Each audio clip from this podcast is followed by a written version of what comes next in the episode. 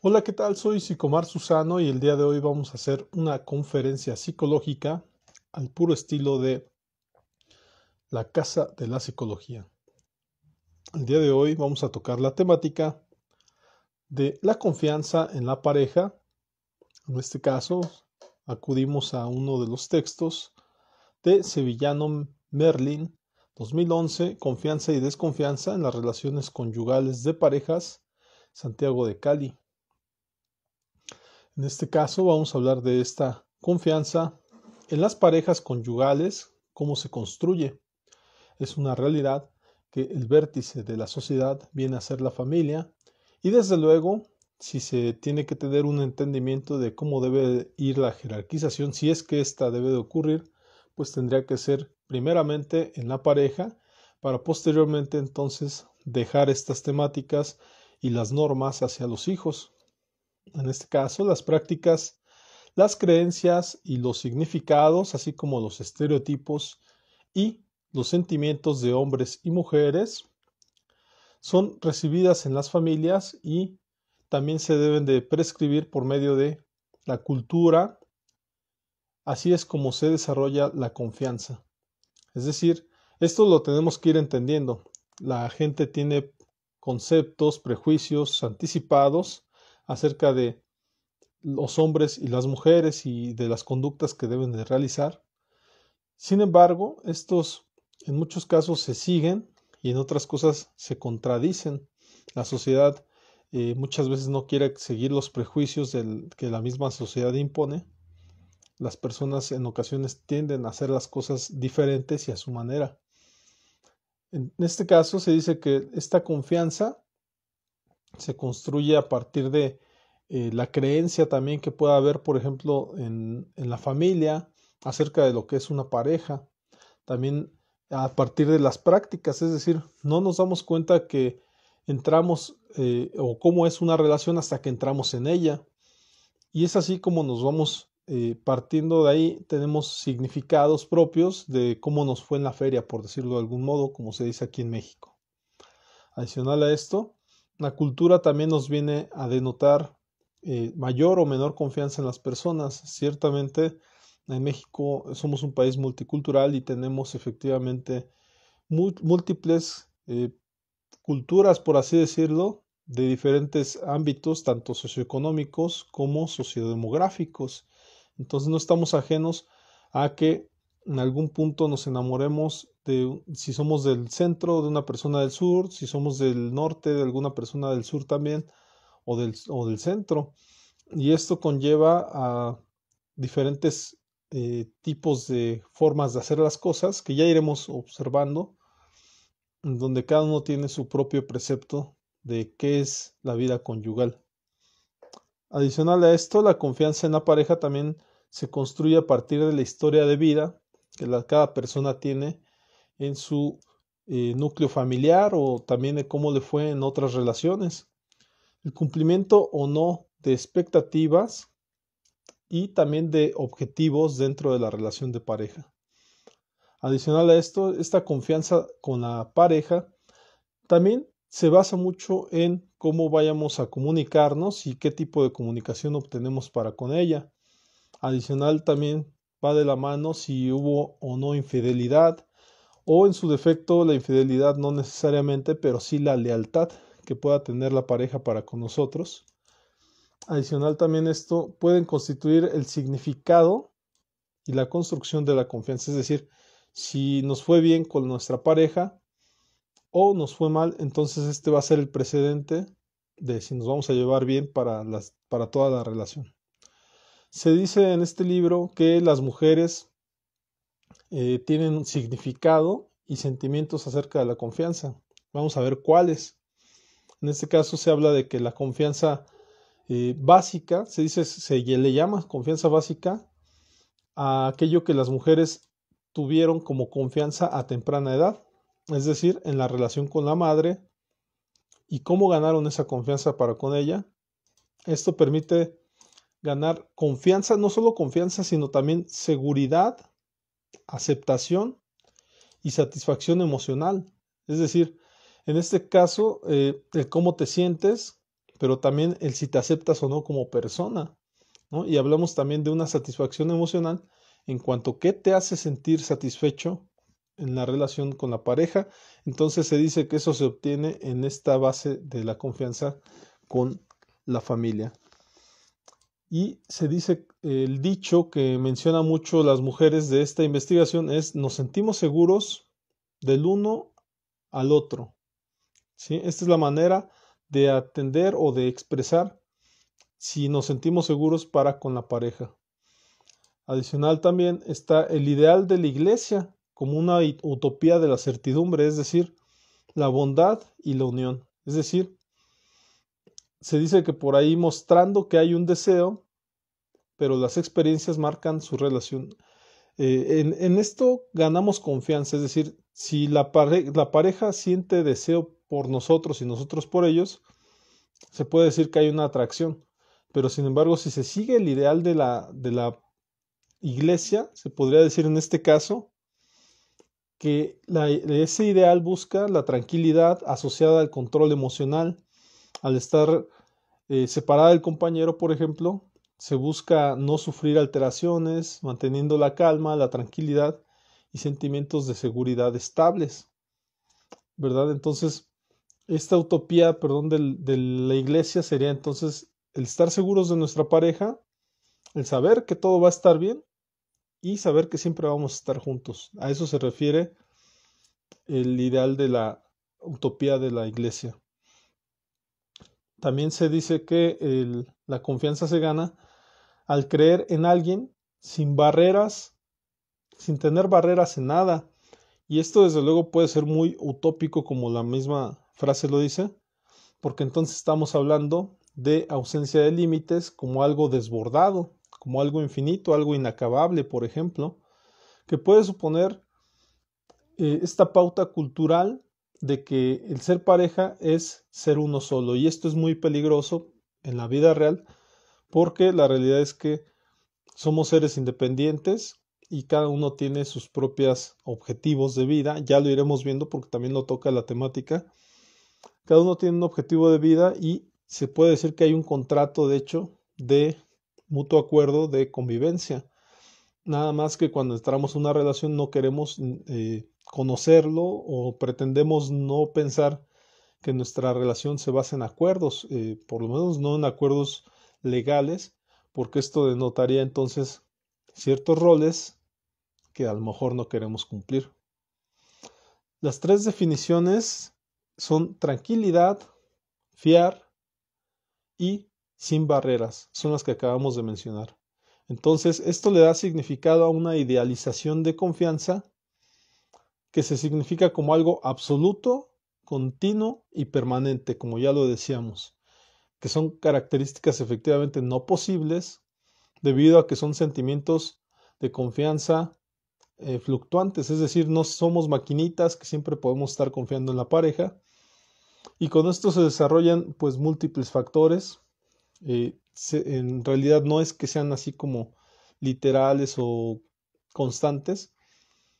Y entonces también podemos aprender a partir de la socialización, de procesos de socialización, no nada más de lo que pasa con nuestra pareja. Y también hay antecedentes también de cómo nos sentimos para con nuestra pareja.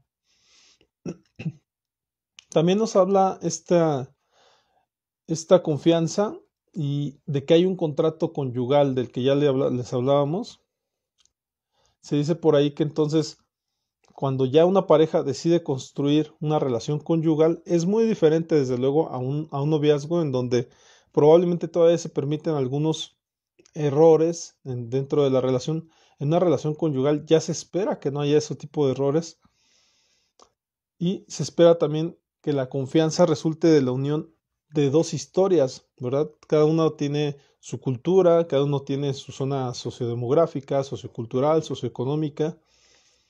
Y entonces es, cada historia se desenvolvió aparte y entonces le dan un inicio a una nueva historia. Esta nueva historia, desde luego, tiene eh, bien antecedida de vivencias, deseos, éxitos, fracasos, creencias, ¿por qué no? Hasta religiosas, por ejemplo, y valores de cada uno de los cónyuges. Entonces, imagínate tener que juntar dos mundos totalmente opuestos. No siempre son opuestos del todo y en ocasiones también tiene mucho que ver con la posición que tú ostentas, es decir, si tú vas eh, participativo a la relación, pues desde luego que entonces vas a estar más abierto a lo que pueda venir o a modificar las cosas que te vengan, si te vienen difíciles, entonces a modificarlas de una mejor manera, ¿no? Pero si estás ante la relación como pensando que perdiste tu individualidad, pues desde luego entonces vas a dejar ahí negatividad de por medio.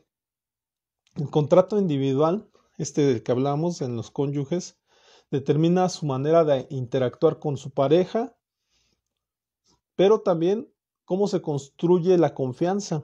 Es decir, ya lo, lo estaremos viendo, si por ejemplo esperamos que nuestra pareja sea solamente de nosotros, pues entonces eso sería un logro, el hecho de que me sea fiel, por ejemplo. Pero ya ahorita vamos a ir viendo cada uno de ellos. Y este contrato que se obtiene eh, con la cónyuge o con el cónyuge habla de expectativas. Por ejemplo, dice aquí que la mujer suele tener estas expectativas en torno a la pareja. ¿Qué se espera del otro? Lo que se espera del otro, pero también lo que cada uno puede aportar. Es decir, no es nada más lo que espero, sino también lo que yo puedo aportarle a la relación. La forma en cómo vamos a resolver los conflictos es una de las cosas que se espera también. Y en este caso también se habla de los deseos. ¿Qué deseo en la pareja? Como se darán cuenta, este contrato, a pesar de que en muchas ocasiones no está escrito, ya se tiene ciertas expectativas, como también las tenemos de los papás o los papás las tienen de los hijos. Estas expectativas no necesariamente están escritas. Este nuevo contrato que ocurre entre la, en la relación conyugal, es definido por un autor llamado Sager como contrato de interacción. Este se refiere a que se ocupa de establecer qué tipo de pareja, qué modo de pareja se eh, podrá hacer para satisfacer juntos los objetivos. Y ahí puedo hablarles extensamente del tema de pareja democrática, pareja autocrática, ¿sí? o en su defecto también puede ser eh, una pareja aleatoria, o como le llaman por ahí, eh, que no tiene normas, no tiene reglas, azarosa también se puede decir. Pero entonces, si se quiere tener, por ejemplo, una pareja democrática, estamos hablando de un tipo de comunicación asertiva, en donde se pregunta, en donde se acude eh, a tomar la toma de decisiones adecuada para todos. Pero si es autocrática, entonces nada más uno lleva el mando, se lleva este tipo de relación superioridad e inferioridad, que cual he hablado en otras ocasiones. Y en la azarosa, no se tiene un mando. De hecho, en ocasiones manda uno, en ocasiones manda otro, en, en ocasiones no hay ni siquiera mando y así se va desenvolviendo la relación de pareja. También hablan de que se refiere al cómo, no al qué.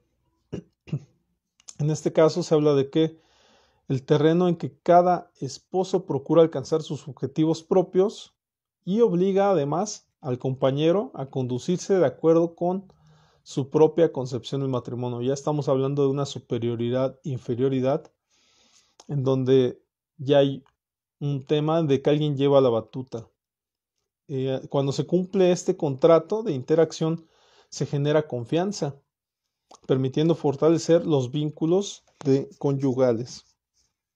Adicionalmente a esto, si se deposita la confianza en el otro y este otro corresponde con acciones que generan sentimientos de, seguridad y entonces se va ganando esta confianza. De esta manera, pues podríamos estar ganando confianza en la relación de pareja. Adicional a esto, se puede generar, una estabilidad en la relación, es decir, ya siento confianza,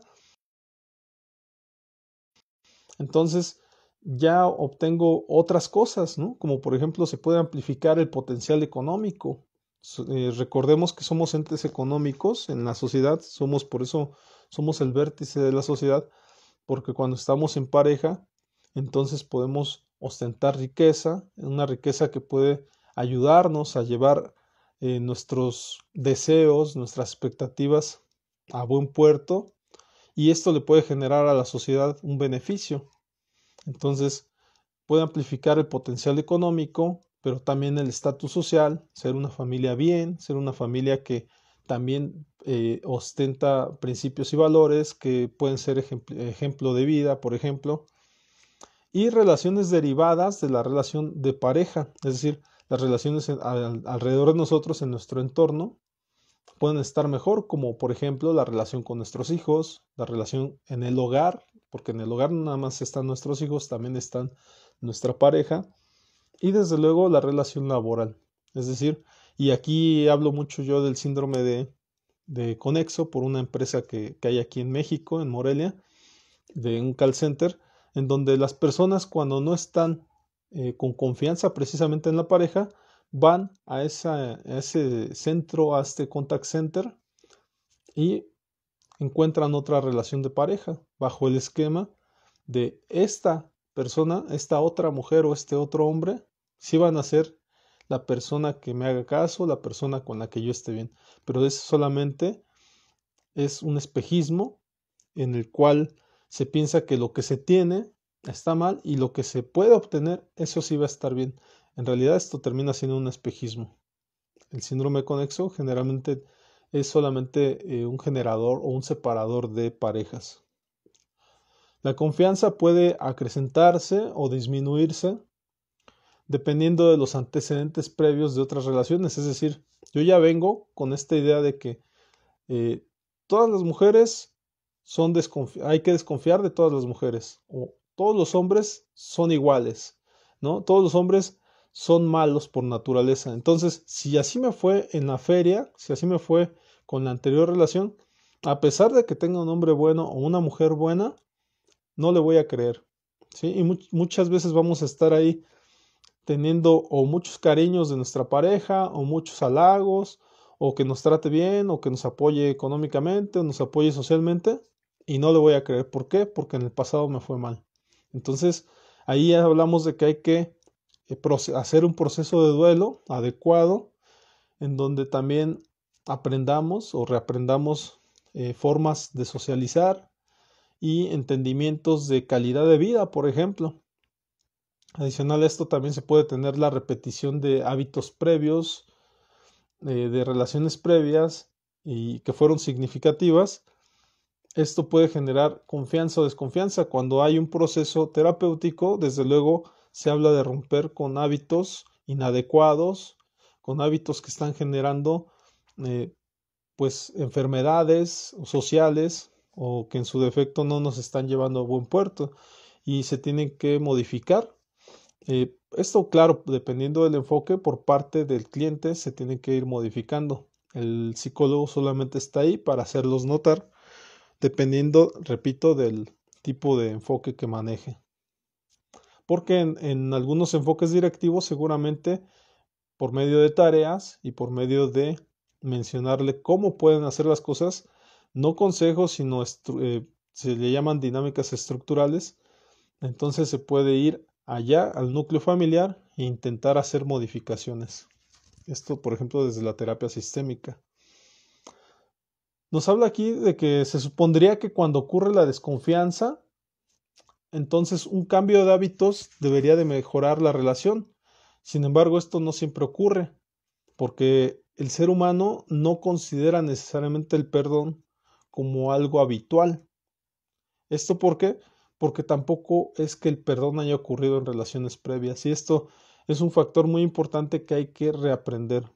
Eh, las personas por lo general hablan de felicidad, hablan de éxito, pero no hablan de perdonar, no hablan de ser resilientes porque no lo saben. Entonces es una de las cosas que nosotros como psicólogos pues tenemos que estar metiendo mucho en la terapia, en la terapia porque ellos eh, recordemos que no eh, la vida cotidiana no implica eh, una terapia.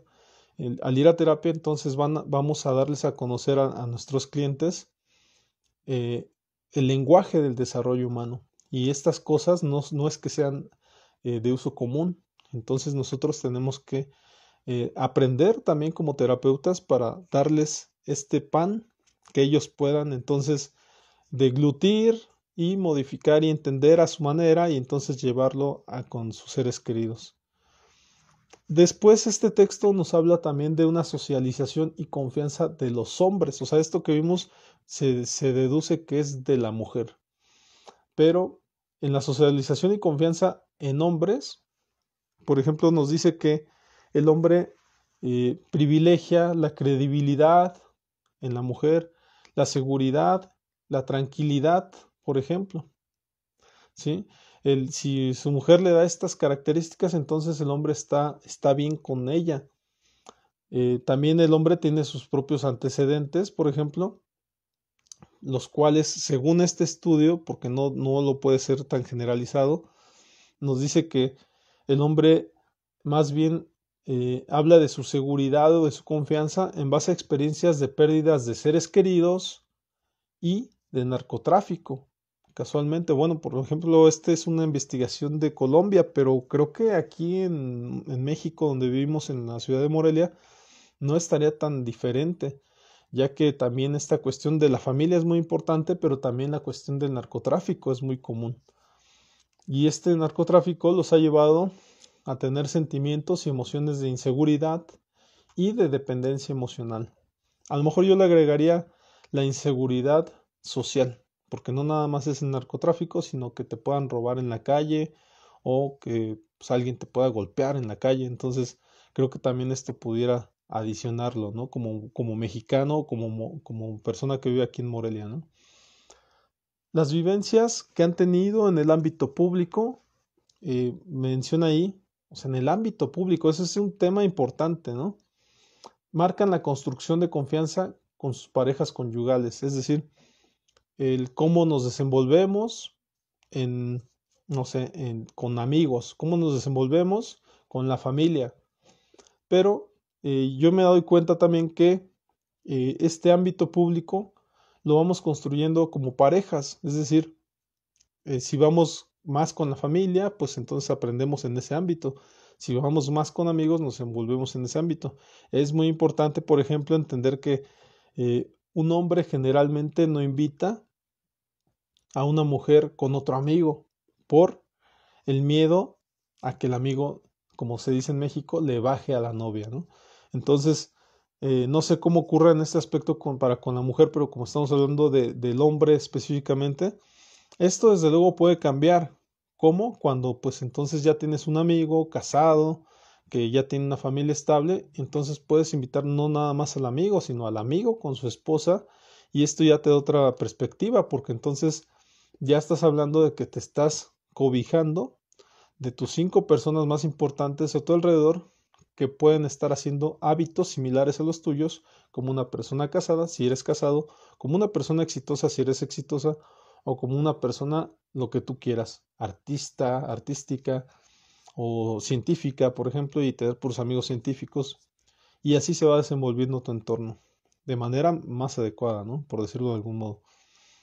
Entonces también hablamos de que el hombre eh, en este aspecto desarrolla su confianza también de acuerdo al discurso, ¿verdad? A cómo aprenden, según ellos dicen, a desconfiar en la calle y se consideran más desconfiados, porque en la calle pues es difícil y aprendieron entonces a ser desconfiados. Y también mencionan los hombres que eligen a personas similares a quienes ellos los educaron en donde hay un sentimiento de familiaridad para sentirse conectados con otro, ¿sí? Es decir, a lo mejor por ahí hay un parecido a mí, a mi persona, entonces hay una familiaridad en esta persona. De hecho, por ahí una teoría menciona que habla de la mimetización, es decir, se dice que cuando tú eliges una pareja, con el tiempo hasta parecen iguales esas dos personas, o visten parecido, o tienen rasgos comunes o, hacen eh, señales de eh, del, guiños del ojo o las maneras de cómo mueven la cabeza las van haciendo iguales. Estos hábitos eh, pues físicos que parecen similares no no digo que se corten el cabello igual porque pues uno es hombre y uno es mujer no o puede ser también hombre hombre y mujer mujer. Pero esta mimetización consiste en eso. También eh, se considera que la idea de satisfacer anhelos infantiles por parte del hombre, insatisfechos, buscando en la pareja protección, cuidado y se busca, pues es una relación edípica, se busca, se busca algo así como una madre, ¿no? Y se considera la búsqueda de reparación de la soledad en la protección materna, la soledad propia, ¿sí? Esto desde luego se puede revisar en las teorías de Erickson, por ejemplo, de Piaget, ¿no? El acercamiento-alejamiento y cómo el niño va tomando seguridad no solamente en el hombre, también en la mujer, desde luego. El hombre busca en su relación conyugal, y ahí sí como que nos fuimos más específicamente al texto, eh, busca una esposa protectora, abnegada, cariñosa, que esto por lo menos en México sí como que sí coordina con algunas cosas observadas, ¿no? Por lo menos en terapia. Eh, pero a diferencia de lo que comúnmente se dice, eh, abnegada y cariñosa, pues sí, y protectora. Pero también dice, hoy en día ya se modificó y busca una mujer trabajadora, austera, austera es que no se arregle tanto, virtuosa, ahorradora, o aquí en México se le llama administradora, atenta y que esté siempre al lado de ellos incondicionalmente, considerada una buena mujer. Esto, les repito, de acuerdo al libro, y se dice que cuando se cumplen ciertas expectativas, esto le puede levantar el ego al hombre y su autoestima, considerando, por ejemplo, que eh, su logro o el comportarse también como se espera de él, entonces él pueda entonces ser un hombre exitoso en la relación conyugal o tener una mujer correcta como los parámetros de la sociedad. Una buena mujer aquí lo menciona, piden o solicitan. Adicionalmente, se habla de que las expectativas populares de hombres para poder tener ese ego y esa autoestima levantada eh, y mujeres pueden ser diferentes. En hombres como mujeres pueden ser diferentes. En cuanto que, por ejemplo, en el hombre se espera que sea proveedor y que tenga funciones productivas orientadas a la manutención de la pareja.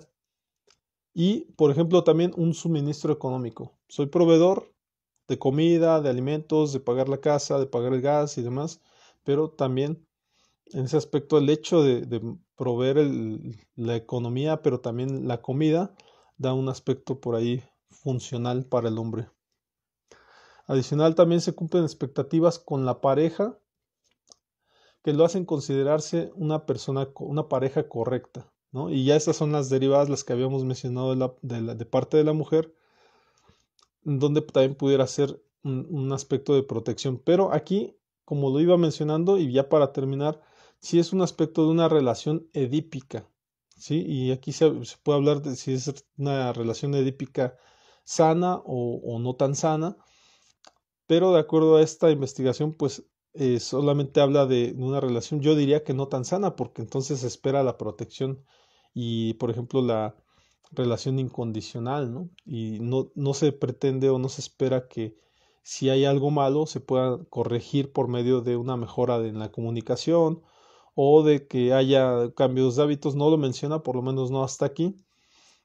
En este, en este aspecto me voy a dejar, me voy a quedar hasta aquí. Hay nuevas temáticas, hay cosas más eh, importantes todavía, pero hasta aquí en cuestión de la confianza me voy a quedar ahí.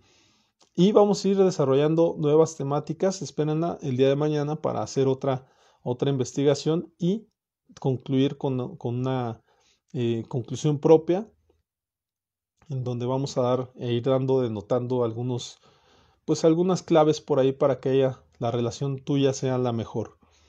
Entonces les recuerdo, yo soy Sicomar Susano, ya tenemos por ahí nuestra eh, nuestro podcast Perspectivas Psicológicas ya lo tenemos también en Anchor o en algo así llamado Anchor, donde lo puedes también ver en Spotify. Entonces ya nos puedes buscar tanto en, en, en, YouTube, en Instagram, aquí en los directos, pero también ya nos, nos tienes en las plataformas auditivas. Puedes ir corriendo eh, o haciendo tu ejercicio, tu quehacer en la casa y poner nuestro podcast para que por ahí se, se desarrolle. Entonces también la repetición en biblioteca psicológica virtual. Recuerda, ya tenemos una investigación casi diaria o diaria, como tú lo quieras ver. Así es que nos vemos en la siguiente. Hasta luego. Yo soy el Susano. Que tengas un buen